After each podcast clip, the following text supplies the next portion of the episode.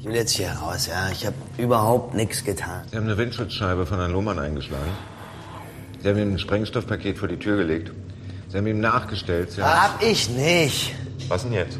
Kriminalhauptkommissar Felix Stark. Fünfte Mordkommission Berlin. überhaupt nicht. Herr Piewek, das ist hier kein Spiel. Durch Sie ist ein Mensch zu Tode gekommen. Gespielt von Boris Aljinovic. 13 Jahre lang löst er im Tatort Mordfälle und jeden Abend fährt er zurück nach Charlottenburg. Hier ist er aufgewachsen, hier wohnt er bis heute. Und hier treffe ich ihn auch. Hey Charlotte, hi. Boris, hallo Charlotte. Du oder sie? Du. Alles klar. Im Pascarella, ein Italiener. Scholz und Merkel sollen hier schon gegessen haben. Äh, magst du einen Schluck Wasser? Wir treffen uns deswegen hier im Pascarella, weil das nur 50 Meter vom Showroom entfernt ist. Der Showroom von Diamona und Harnisch. Das Unternehmen, das hier, nochmal 100 Meter weiter, den Neubau Wieland Pestalozzi baut. Und die Apartments in diesem Neubau, die kann man sich hier im Showroom zeigen lassen und kaufen. Eigentlich würde ich gerne in diesen Showroom gehen und sagen, ich würde hier gerne eine Wohnung kaufen. Zeigen Sie doch mal, was Sie da haben. Aber ich fürchte, das nimmt mir Diamona und Harnisch nicht ab. Ich habe mich bei denen nämlich schon als Journalistin gemeldet und habe gesagt, ich hätte gerne ein Interview mit dem Geschäftsführer, mit Alexander Harnisch. Also, die kennen mich schon als Journalistin und ich kann da nicht einfach als Kaufinteressentin reinspazieren, mal ganz davon abgesehen, dass diese Wohnungen wirklich nicht meine Liga sind. Und hier kommt Boris Aljinovic ins Spiel. Der kann da nämlich mitspielen. Und er hat sich auch schon eine Wohnung ausgesucht. Und du bist da jetzt gleich verabredet? Ich bin da gleich verabredet mit einem Herrn, der mir das zeigen wird, der mir sicherlich was sagen wird über die mögliche Wertbeständigkeit der Wohnung. Ähm, dann würde ich sagen, der Termin steht ja jetzt an. Viel Spaß. Danke. Off I go. Ein kurzer Recap. Wir sind in Charlottenburg an der Ecke Wieland-Pestalozzi-Straße. Hier baut der Projektentwickler Diamona und Harnisch. Und für diesen Neubau, für den hat Diamona und Harnisch zwei alte Gebäude abgerissen. Als ich Boris treffe, steht an der Ecke schon der Rohbau, die Balkone sind dran. In einem halben Jahr soll hier alles fertig sein. Wie das dann hier aussieht, das kann man sich eine Ecke weiter anschauen. Hier hat Diamona und Harnisch nämlich einen zweiten Neubau hochgezogen, Schlüter 18. Gleiches Design, gleiche Preisklasse. Nur eben schon fertig. near glamorous Kurfürstendamm Boulevard. Two statements in noble living. Ein Werbevideo von einem Immobilienmakler bewirbt deshalb auch beide Objekte gleichzeitig. Zwei Statements in noblem Wohnen. Welcome to Schlüter 18 and Wieland Pestalozzi.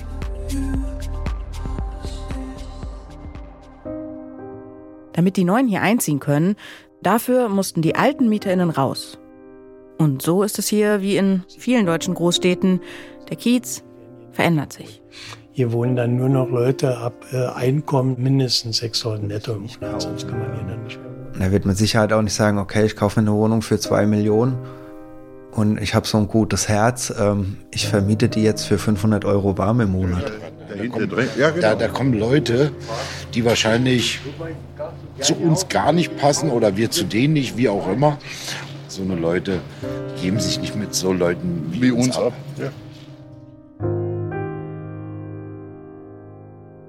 Das sind Lutz, Heiko und Stevie aus der ersten Folge von Teurer Wohnen. Einer ist schon weggezogen, einer geht im April und einer, der hat Sorge, dass es ihn auch bald trifft. Für die Alten, die wegziehen, kommen natürlich neue, die einziehen. Und um die geht's in dieser Folge. Sind die so reich, wie Lutz sich das vorstellt? Wollen die überhaupt vermieten? Und wollen die sich mit so Leuten wie Stevie abgeben? Also, wer sind die Neuen? Das ist Teurer Wohnen, Folge 2. New Kids on the Block. Ich bin Charlotte Thielmann. Wenn ihr keine Episode verpassen wollt, dann abonniert diesen Podcast doch gerne. Übrigens, Teurer Wohnen gibt es auch werbefrei in der ARD Audiothek.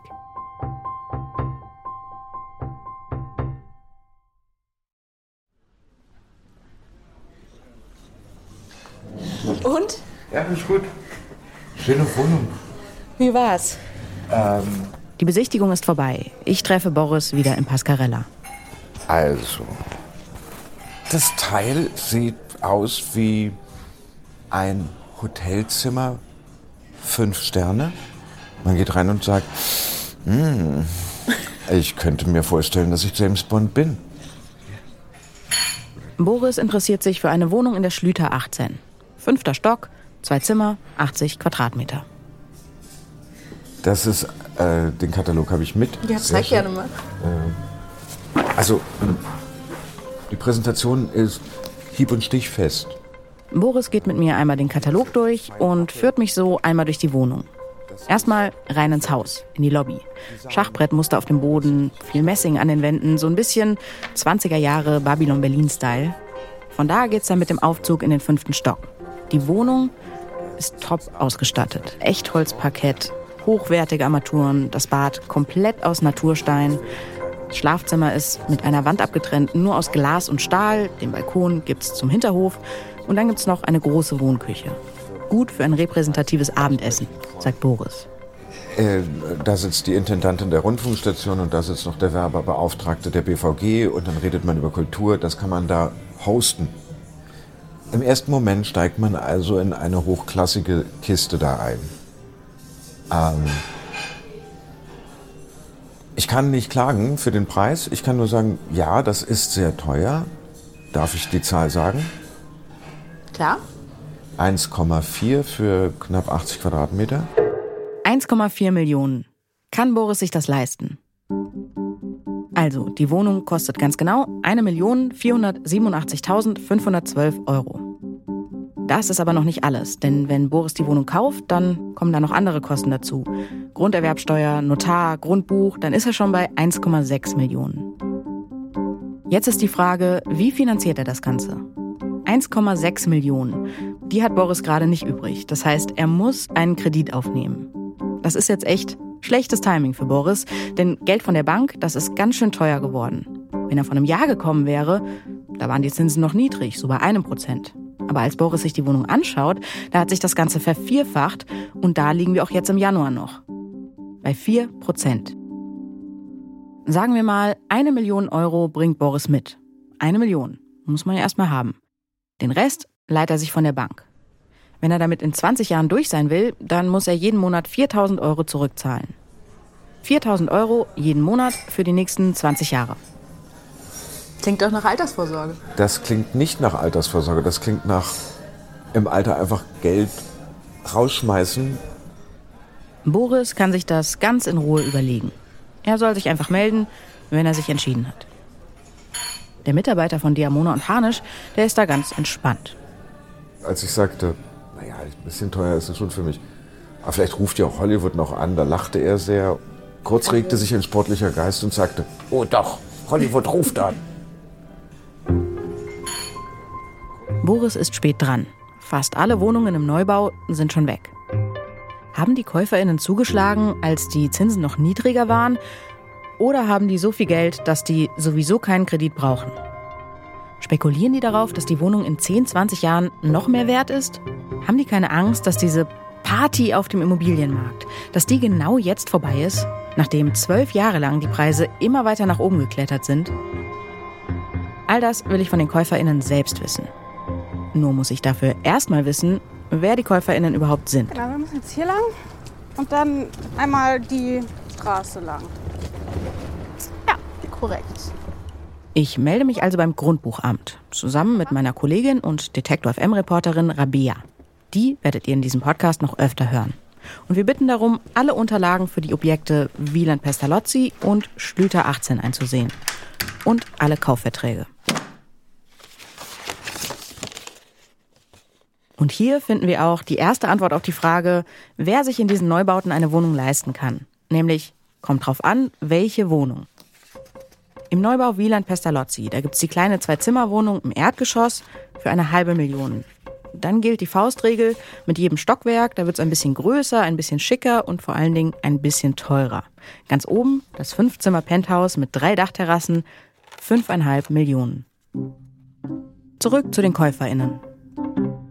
Mit den ganzen Infos aus den Kaufverträgen machen wir uns auf die Suche. Wer steckt hinter den Namen? Da sind vor allem jede Menge Ärztinnen, alle mit eigener Praxis. Eigentlich kann man seine komplette medizinische Versorgung nur von den Leuten machen lassen, die hier einziehen. Zahnarzt, Hautarzt, Augenarzt, Frauenarzt, sogar eine Tierarztpraxis für Pferde ist dabei. Der nächste große Block sind Manager. Allein vier davon aus der Pharmabranche und ein paar CEOs sind auch dabei. Zwei Namen finden wir auf Instagram mit Posts, die schon nach Big Money aussehen. Mit Wolkenkratzern, Champagnerflaschen, Poollandschaften im Hintergrund. Ich muss daran denken, was Lutz mir erzählt hat. Hier wohnen bald nur noch Leute mit Einkommen 6000 netto aufwärts. Für Wieland Pestalozzi und Schlüter 18 würde ich sagen, ja, das stimmt. Viele KäuferInnen haben Berufe, in denen man zumindest normalerweise sehr viel Geld verdient. Aber abgesehen davon bleiben viele Fragen offen. Da gibt es Wohnungen, die werden direkt von Unternehmen gekauft. Was machen diese Firmen mit einem Apartment in einem Wohnhaus? Dann gibt es ein paar KäuferInnen, die sind erst Anfang 20. Wie können die sich das leisten? Und rund die Hälfte kommt aus Deutschland, aber es sind auch viele internationale KäuferInnen dabei. Aus Russland, aus Israel, aus Litauen und besonders viele aus China. Das passt ganz gut, denn Berliner Immobilien, die sind in China sowieso sehr beliebt. Und ich habe auch schon Bilder gesehen von Alexander Hanisch in China mit einer Delegation in Peking. Nur, warum gehen so viele Wohnungen in Berlin nach China? Der nächste Schritt. Wir versuchen, mit den KäuferInnen in Kontakt zu kommen. Wir schreiben E-Mails, wir schreiben Nachrichten auf LinkedIn, Instagram, Facebook, wir schreiben Briefe, auch nach Russland und nach China. Und dann heißt es warten.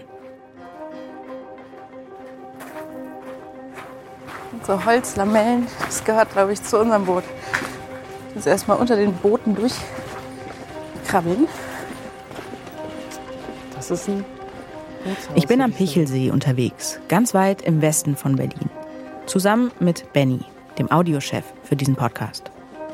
Und ihr habt es vielleicht gehört, wir suchen ein Boot. Okay, hier ist das Boot, aber wo ist Herr Ammann? Da. Soll das ah! Oh Gott. Hi. Hallo. Wir brauchen keine Schwimmweste. Alles klar. Hier treffe ich jemanden, der weiß, wer in Berlin teure Wohnungen kauft. Weil er nämlich selbst schon eine Menge davon verkauft hat. Auch für Diamona und Harnisch. Mein Name ist Achim Ammann, ich bin äh, Geschäftsführer der Firma Black Label Immobilien. Wir verkaufen im Jahr zwischen äh, 120 bis 200 Immobilien in der Region Berlin, Brandenburg und Leipzig. Vorher hat Achim Ammann übrigens einen Golfclub in Saint-Tropez gemanagt. Beim Golfspielen lernt man natürlich viele, viele reiche Menschen auch kennen, gerade in der Côte d'Azur, und die haben dann bei uns äh, Häuser oder Villen gekauft. Und ja, auch da kann ich ihn mir sehr gut vorstellen. Wie er im Anzug auf dem Golfplatz unterwegs ist und die Leute ganz charmant in einen Smalltalk verwickelt. Ich meine, hier steht er mir gerade in Socken gegenüber und selbst das sieht irgendwie professionell aus. Ich habe Achim Ammann gefragt, ob wir uns in einer seiner Luxuswohnungen treffen können. Und am Ende sind wir hier am Pichelsee gelandet. Genau, es gibt, es gibt ja den Markt, es gibt den VW Golf, das ist so die Mittelklasse, dann gibt es den Twingo und es gibt den Porsche. So, und das hier, wir sind hier im Porsche-Bereich, ne? Oder wahrscheinlich sogar noch seltener, also ein ganz besonderes Objekt. Maybach. Ja, gibt's natürlich auch. Es gibt nur ein Auto davon, ne? Also musst du dir vorstellen, es gibt nur ein einziges. Das heißt, das ist, kannst du nur einmal kaufen. Das luxuriöseste, was Black Label gerade im Angebot hat, das ist nämlich keine Wohnung, sondern eben dieses Hausboot. Zweieinhalb Millionen kostet das. Hier, sagt Ammann, hier kann man sehen, was Luxus eigentlich ausmacht. Dieser, dieser Kreis ist spannend und der schwebt im Raum. Man sieht ja diese Schnüre fast gar nicht. Ich kann die Höhe verstellen. Ich kann den, das Licht, das ist ein ganz besonderes Licht auch. Achim Ammann zeigt mir erstmal die Lampen, die hier in der Küche hängen. Von Occhio. Made in Germany. Kostenpunkt pro Lampe 3000 aufwärts. Es ist eigentlich so ein Must-Have in, in dieser Klasse. 3000 Euro nur für eine Lampe. Und natürlich sind auch Soundanlage, Herd, Fußleiste, alles High-End-Marken. Dazu kommt das Material. Es gibt nämlich keinen einzigen Zentimeter Kunststoff in diesem Boot. Dafür jede Menge Holz, Naturstein und Glas. Und hier wahrscheinlich noch ein Schlafbereich. Genau, hier. Schlafgemach. Das Bett hier, das wurde von einem Tischler aus einer 500 Jahre alten Eiche gebaut. Eine Spezialanfertigung. Klar. Das ist der Unique Selling Point für dieses Hausboot. Von allem nur das Beste und genau so, wie der zukünftige Besitzer das haben will. Der muss dann allerdings auch liefern. Und das, das ist ein relativ kurzes Gespräch. Dann wird gesagt, du musst die zwei Millionen in Cash auf den Tisch legen. Hast du andere Sicherheiten, Immobilien, Aktien, wie auch immer. Und wenn die Leute dann zucken, weißt du, das ist nicht das richtige Objekt. Ja. Okay, was sind das für Leute, die nicht zucken, wenn sie zwei Millionen Cash auf den Tisch legen sollen? Fast alle unsere Kunden, die solche Immobilien kaufen, sind Unternehmer. Das sind keine Leute, wo Mama und Papa sagen, hier hast du mal eine Million. Das sind Leute, die haben sich das selbst verdient, die haben das erarbeitet. Es gibt ganz wenig Fälle, wo jemand sagt, ich habe das Geld geerbt, ich habe es geschenkt bekommen, ich habe es auf der Straße gefunden, ich habe ein Lotto gewonnen. Ja, das, das, das gibt es einfach kaum. Hm. In Deutschland wird auch einiges vererbt. Das Deutsche Institut für Wirtschaftsforschung schätzt jedes Jahr rund 400 Milliarden. Natürlich landet davon auch einiges in Immobilien. Aber diese UnternehmerInnen, von denen Achim Ammann spricht, die habe ich ja auch im Grundbuch gefunden. Also die, die an der Ecke Wieland Pestalozzi kaufen, da sind bestimmt einige dabei, die in ihren Jobs ordentlich Geld verdienen. Aber einige sind ja auch noch sehr jung. 24, 23. Die jüngste ist erst 21 Jahre alt. Ob die wirklich schon so viel verdient haben? Alright. Ähm, sollen wir dann noch mal außen entlang gehen? Ja, gerne. Wir sind am Ende unserer Tour angelangt. Kann ich da mal hochsteigen? Ja, das? Auf der Dachterrasse. Ah, okay. Also die Dachterrasse ist quasi einmal komplett einfach das gesamte Bootdach. Ich frage Achim Ammann nochmal nach unserem Neubau, Wieland Pestalozzi. Der ist ja auch hochwertig ausgestattet, das hat mir Boris ja gezeigt. Aber der Unique Selling Point, der ist hier trotzdem ein anderer. Ansonsten Preis ist natürlich am Ende die Lage. Und äh, wenn du dir jetzt überlegst, Kudamm, Schlieterstraße, Savini-Platz, also diese sehr gefragte Lage, das ist unwiederbringlich. Es gibt dieses Grundstück nur einmal. Ja? Also diese Fläche kannst du nur einmal kaufen an der Stelle. Mitten in der Stadt und trotzdem im Kiez mit Restaurants, Galerien, Designerläden direkt um die Ecke. Das ist der Unique Selling Point für Wieland Pestalozzi. Lage. Dafür zahlen Leute 15.000 oder 20.000 Euro den Quadratmeter und Achim Ammann sagt auch, sehr viel günstiger kriegen sie in der Ecke nichts. In Deutschland sind somit die höchsten Baukosten auf der Welt.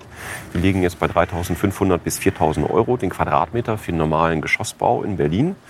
Ähm, für ein Luxussegment. Das stimmt. Die jüngsten Zahlen dazu kommen von der Arbeitsgemeinschaft für zeitgemäßes Bauen in Kiel und die rechnen aus, der Quadratmeter kostet im Schnitt mittlerweile tatsächlich knapp 4000 Euro. Nur an Baukosten. Durch Corona und durch den Krieg in der Ukraine ist Bauen also richtig teuer geworden. Die Inflation liegt hier bei 16 Prozent, also wirklich hoch. Dann kostet das Grundstück, also in der Ecke, kostet das auf einen Quadratmeter bestimmt auch nochmal 3000 Euro. Hier kann man gut sehen, was Lage eigentlich ausmacht.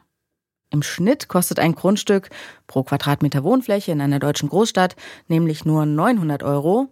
In Charlottenburg, da zahlt Diamona und Harnisch 2016 schon mehr als 2000 und heute ist es noch mehr. Dann musst du doch dieses gesamte Projekt finanzieren, dann hast du Personalkosten, du brauchst die Baugenehmigung. Achim Ammann rechnet mir das einmal durch. Planung, Verwaltung, Personal, Entschädigung für die MieterInnen. Warten, bis die wirklich alle raus sind und die Baugenehmigung da ist, was dauern kann. Und wenn du dir das mal alles ausrechnest, kannst du unter 8000 Euro den Quadratmeter in so einer Lage, kannst du gar nichts mehr anbieten. Das geht einfach nicht mehr. Ne? So, und dann bist du schon im Vertrieb mindestens bei 10.000 Euro, weil du musst ja am Ende noch was verdienen. So. Das heißt also, unter 10.000 Euro in der Lage werden sie keine Wohnung mehr kriegen. Das ist praktisch nicht möglich. Unter 10.000 geht in Charlottenburg nichts, sagt Achim Ammann. Über 10.000 geht natürlich immer, wenn sich der Projektentwickler für Luxus entscheidet. Zurück im Boot sagt Achim Ammann, ich soll doch mal mit jemandem reden, der in dieser Preisklasse baut. Und ich will natürlich mit dem reden, der Wieland Pestalozzi baut, mit Alexander Harnisch. Aber Diamona und Harnisch hat mir noch nicht geantwortet. Vielleicht kann Achim Ammann weiterhelfen. Er verspricht zumindest bei Alex mal nachzuhaken. Aber er hat auch noch einen anderen Vorschlag. Es gibt, es ist die einzige Frau, die ich kenne, die in Berlin Luxusobjekte realisiert, die Ursula Seber-Hanan. Mit der können Sie gerne mal reden.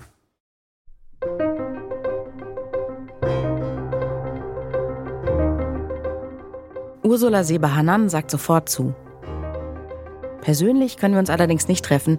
Sie ist nämlich gerade ziemlich im Stress. Also Sie müssen wissen, wir ziehen gerade um. Das heißt, äh, ich sitze mitten im Auge des Sturms. Also Videocall. Ich will mit Ursula Sebehanan über das Projekt sprechen, von dem Achim Ammann mir erzählt hat. Knapp zwei Kilometer von unserer Wieland-Pestalozzi-Baustelle entfernt, für Berliner Verhältnisse also um die Ecke. Hier baut die Lenzwerk Holding, das ist die Firma von Ursula Sebehanan und ihrem Sohn. Ein Teil wird saniert, ein Teil wird abgerissen und das Vorderhaus wird komplett neu gemacht. Die Preise stehen noch nicht fest, aber im Neubau werden die Wohnungen wohl bis zu 15.000 den Quadratmeter kosten. Für Ursula Seber-Hanan ist das kein Luxus, was sie da baut. Ein bisschen lustig ist das schon, weil auf der Website für dieses Objekt von Black Label Immobilien, also von Achim Ammanns Maklerfirma, da steht schon in der Überschrift urbaner Luxus. Aber Seba Hanan stellt sich unter Luxus etwas anderes vor. Sie baut nämlich auch in Monaco und da hat sie schon ganz andere Dinge gesehen. Zum Beispiel Wohnungen mit Swarovski-Kristallen an der Decke. Das ist für sie Luxus. Also Lenzwerk steht eben nicht für Swarovski-Kristalldecken, mhm. sondern einfach für wirklich richtig gute Qualität, die noch bezahlbar ist und wo wir eben auch tatsächlich die deutschen Hersteller mit stärken. Sie sagen bezahlbar, aber für wen? Also welche Klientel haben Sie im Kopf, die dort im Neubau Eigentumswohnungen kaufen soll? Es kommen relativ viele Eigennutzer auf uns zu. Also es sind nicht Investoren, die irgendwie, die sich hier ein Haus oder eine Wohnung kaufen und dann nicht mehr gesehen sind, sondern das sind. Das hat mir auch Achim Ammann gesagt. Wer teuer kauft, wer die eine besondere Immobilie gefunden hat, der will dann da auch selbst wohnen. Klar, muss man sich natürlich leisten können. Aber es ist erstaunlich guter Mittelstand, der auf uns zukommt. Also nicht die Supermillionäre. Also, kein Luxus und hier wird für den Mittelstand gebaut. Das höre ich jetzt schon zum zweiten Mal. Genau dasselbe hat nämlich auch Dominik Krom gesagt, der Architekt von Wieland Pestalozzi, den ihr aus Folge 1 kennt. Mein Eindruck ist also, in dieser Branche, in der für 10, 15, 20.000 Euro den Quadratmeter gebaut wird, da haben zumindest einige das Selbstverständnis, wir bauen nicht für die Reichen, wir bauen für die Mitte.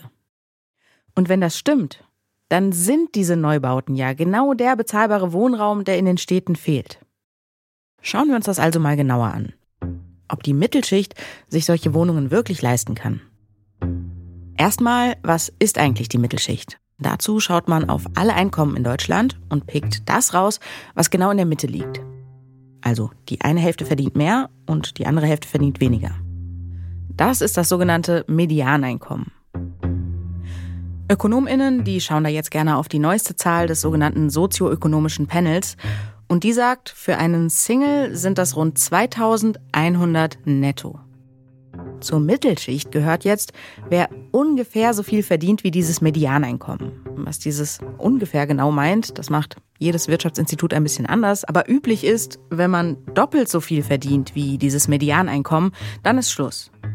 Also 4200 netto.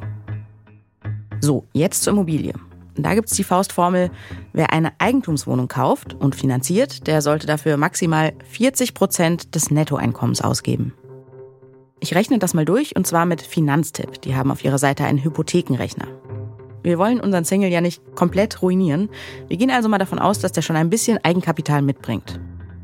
So, dass es für eine 90% Finanzierung reicht. 25 Jahre Laufzeit, Kauf Nebenkosten in Berlin. Ihre Immobilie darf maximal 335.429 Euro kosten. Also, wenn unser Single nicht schon ordentlich was geerbt hat, dann wird's ab 350.000 eng. Und das heißt für ihn auch, im Neubau von Diamona und Harnisch, da ist für ihn gar nichts dabei. Die Preise von Ursula Sebehanans Neubau, die stehen ja noch nicht fest. Vielleicht findet er da was. Aber zumindest das Penthouse geht wohl nicht an die Mittelschicht. Vielleicht zur Friedrich Merz Mittelschicht. Dass alle Wohnungen aus diesem Segment für die Mittelschicht gebaut werden, das stimmt also nicht. Aber Ursula Sebehanan sagt, billiger geht's gar nicht. Zumindest nicht in Charlottenburg. Da ist sie ganz bei Achim Ammann. Die Projektentwickler werden da immer so in eine Schiene gemacht, oh, oh die machen aber ganz hohe Preise. ja, nee, kein Projektentwickler verdient sich eine goldene Nase an sowas. Die goldene Nase, die erwähnt Ursula Seber-Hanan in unserem Gespräch gleich dreimal. Niemand verdient sich hier eine goldene Nase. Was Projektentwickler mit so einem Neubau wirklich verdienen, das schauen wir uns in diesem Podcast noch genauer an. Eins ist aber klar. Wenn man die Projektentwickler einfach mal machen lässt, zu den Marktbedingungen, die sie gerade haben, dann bauen die keinen bezahlbaren Wohnraum. Und trotzdem findet Ursula Sebehanan, diese Neubauten, die tun dem Kiez gut. Denn die Neuen, für die sie hier baut, die freuen sich ja auf Charlottenburg. Die geben also auch gerne hier ihr Geld aus, in den Cafés und in den Antiquitätengeschäften. Die Neuen können den Kiez retten. Also ich sehe einfach, dass der Kiez eben, der berühmte Kiez eigentlich kaputt geht und der geht nicht kaputt wegen den Neubauprojekten, sondern der geht eigentlich kaputt, weil diejenigen, die da jetzt wohnen, ihren Kiez gar nicht richtig schätzen. Schon interessant, wie unterschiedlich hier die Wahrnehmung ist. Dieter und Stevie und Lutz und Heiko, die sehen das komplett andersrum. Für die sind die Neubauprojekte das Problem.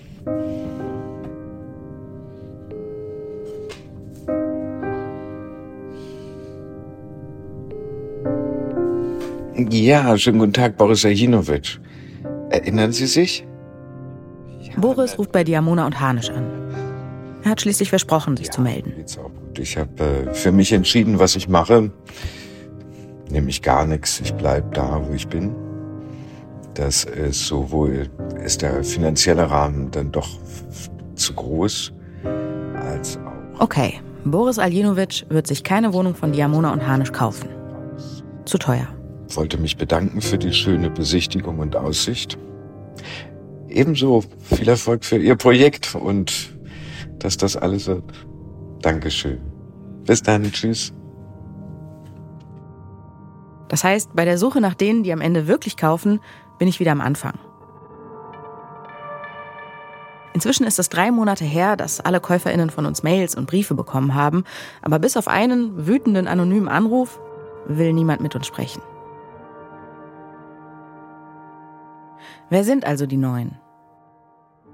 In einem der Kaufverträge, da finden wir eine Maklerin, die direkt eine Wohnung im Neubau Wieland Pestalozzi vermittelt hat. Vielleicht kann die uns weiterhelfen.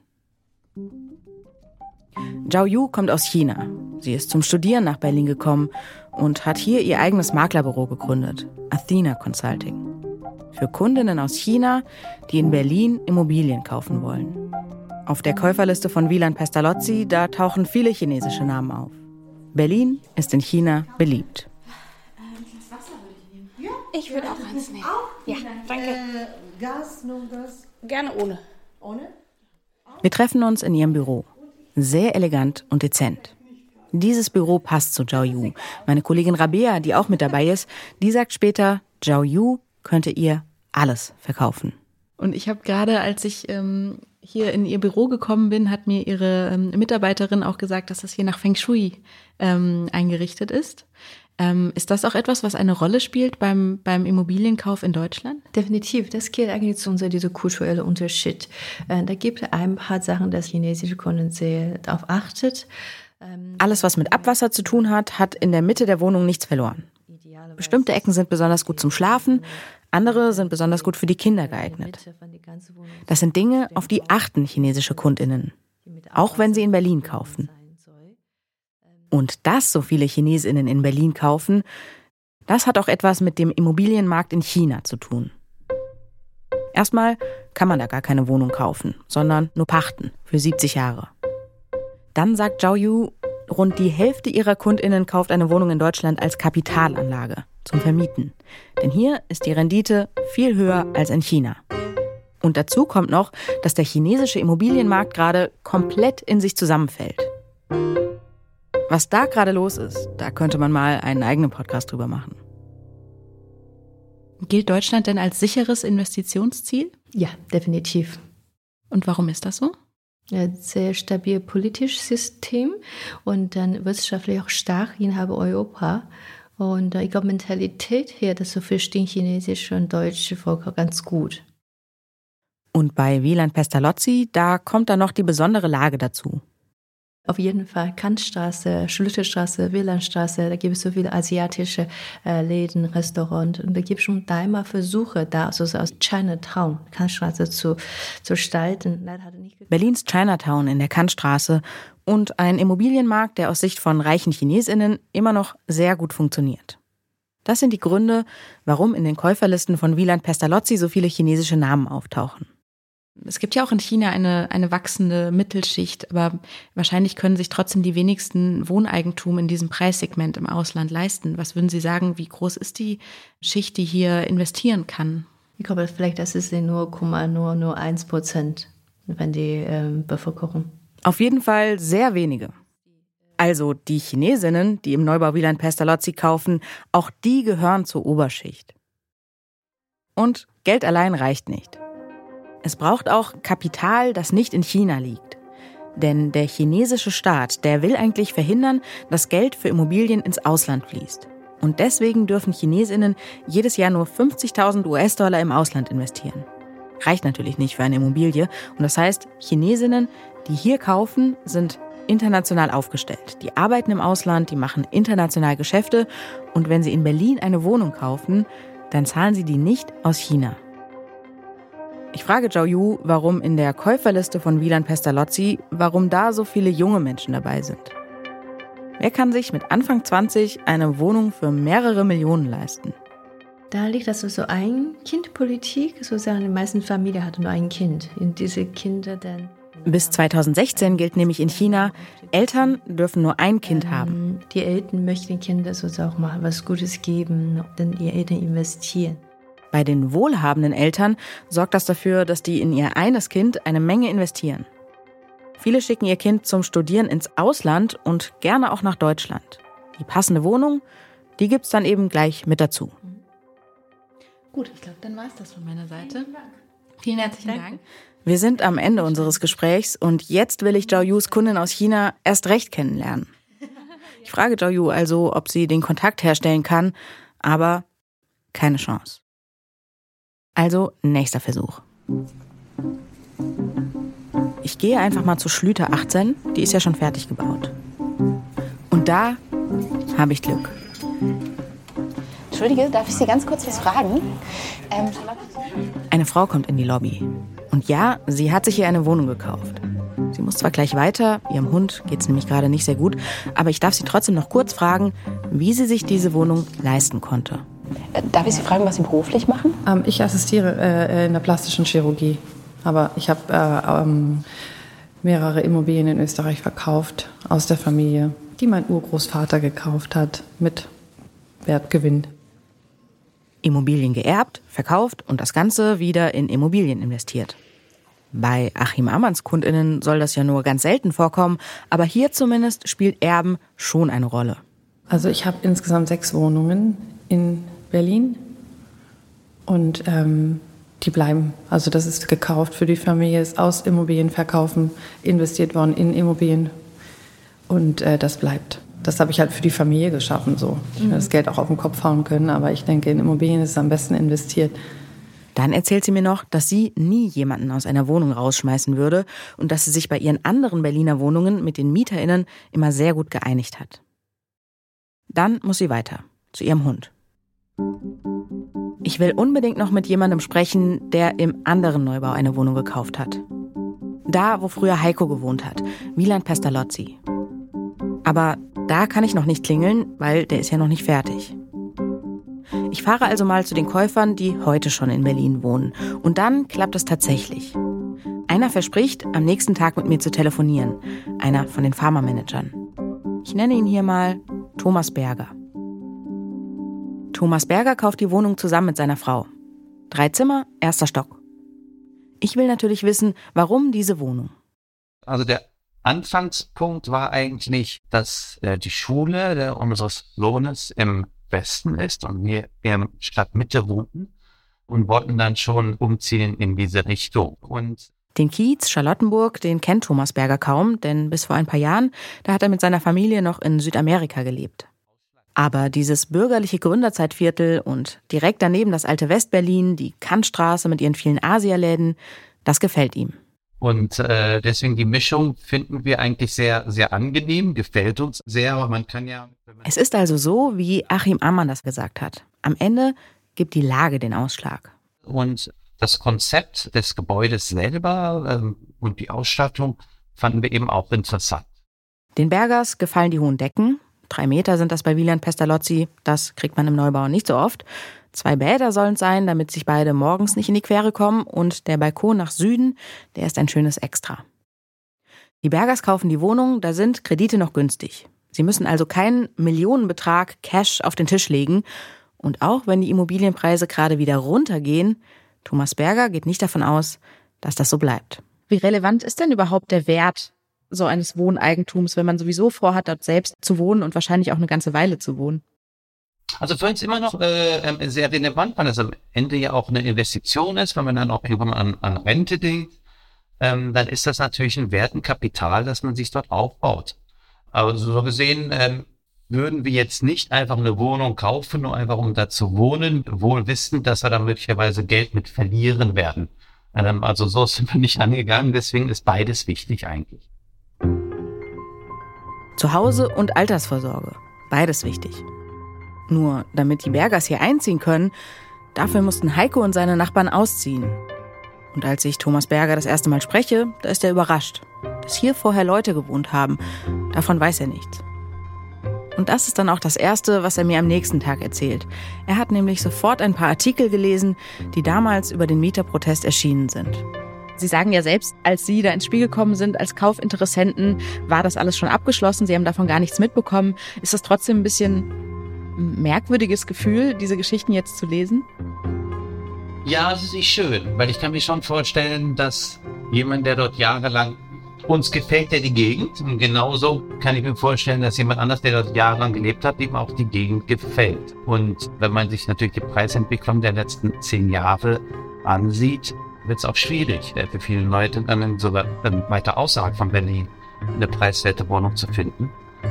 Das ist zweifelsohne nichts Schönes.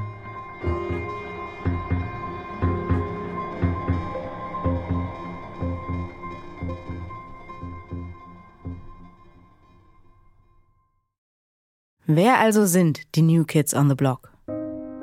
Hier wohnen dann nur noch Leute ab äh, Einkommen mindestens 600 netto im Monat. Ja, schon. Hier zieht nicht die Mittelschicht ein, sondern die Oberschicht. Er wird mit Sicherheit auch nicht sagen, okay, ich kaufe eine Wohnung für zwei Millionen und ich habe so ein gutes Herz, ähm, ich vermiete die jetzt für 500 Euro warm im Monat. Also die KäuferInnen, mit denen wir gesprochen haben, die wollen gar nicht vermieten. Für die ist die Wohnung beides. Altersvorsorge und Zuhause. Dass so eine Leute, die geben sich nicht mit so Leuten wie, wie uns ab. Ja. Das ist jetzt fast schon ein bisschen tragisch. Denn für einige ist dieser Kiez gerade deshalb so attraktiv, weil er sozial gemischt ist. Aber wenn die Erzieher und Taxifahrer hier wegziehen, um Platz zu machen für die Manager und Ärzte, tja, dann gibt es diese Mischung irgendwann nicht mehr. Denn in diesen ganzen Top-Lagen in Berlin, in Frankfurt am Main, in München, da wird fast nur noch für die Bergers dieser Welt gebaut. Übrigens, Zhao Yu, die chinesische Maklerin, die treffe ich zweimal. Einmal zum Interview und einmal auf einer Vernissage. Neben ihrem Maklerbüro führt sie nämlich auch eine kleine Galerie, es ist Ausstellungseröffnung und da komme ich vorbei. Und da sehe ich auf einmal Alexander Hanisch. Den Geschäftsführer von Diamona und Hanisch, den ich schon seit Wochen sprechen will, der mir aber nicht antwortet. Ich spreche ihn an und erzähle von unserem Podcast dass wir zeigen wollen, wie der Immobilienmarkt funktioniert und dass wir uns dafür seinen Neubau ausgesucht haben, Wieland Pestalozzi. Alexander Hanisch ist sehr höflich und ich kann es nicht anders sagen, einfach richtig nett. Eher so Typ Geschichtslehrer als Typ Immobilieninvestor. Und er sagt zu.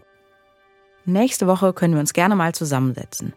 Das ist gut, denn da gibt es schon ein paar Dinge, die ich ihn gerne fragen würde ob er auch das Gefühl hat, dass sein Neubau dem Kiez gut tut. Wie viel Diamona und Harnisch damit eigentlich verdient. Und wie die sozialverträglichen Lösungen aussehen, die er Mietern verspricht, wenn sie gehen sollen. Und dann gibt es noch ein Thema, über das bin ich in den Kaufverträgen gestolpert.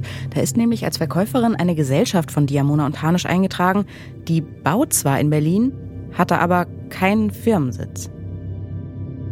Wo also landen eigentlich die Steuern? Nächstes Mal.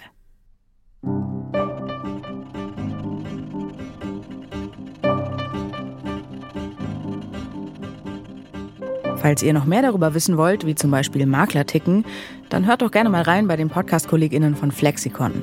In Folge 29, da verrät ein Makler, nach welchen Kriterien er sich die richtigen BewerberInnen aussucht.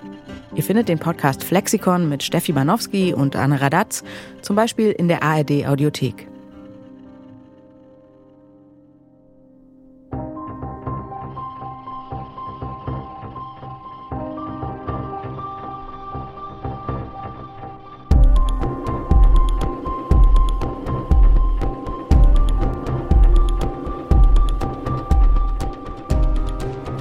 Teurer Wohnen ist eine Koproduktion vom Podcast Radio Detektor FM und Radio 1 vom RBB.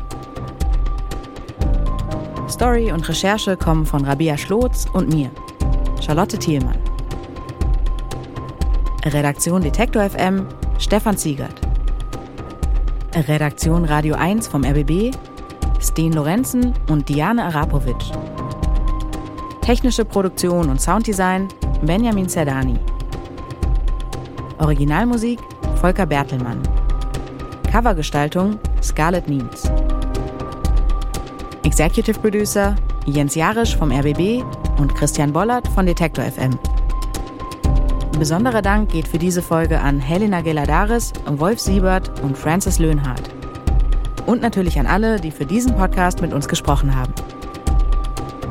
Wenn ihr keine Episode verpassen wollt, dann abonniert diesen Podcast doch gerne.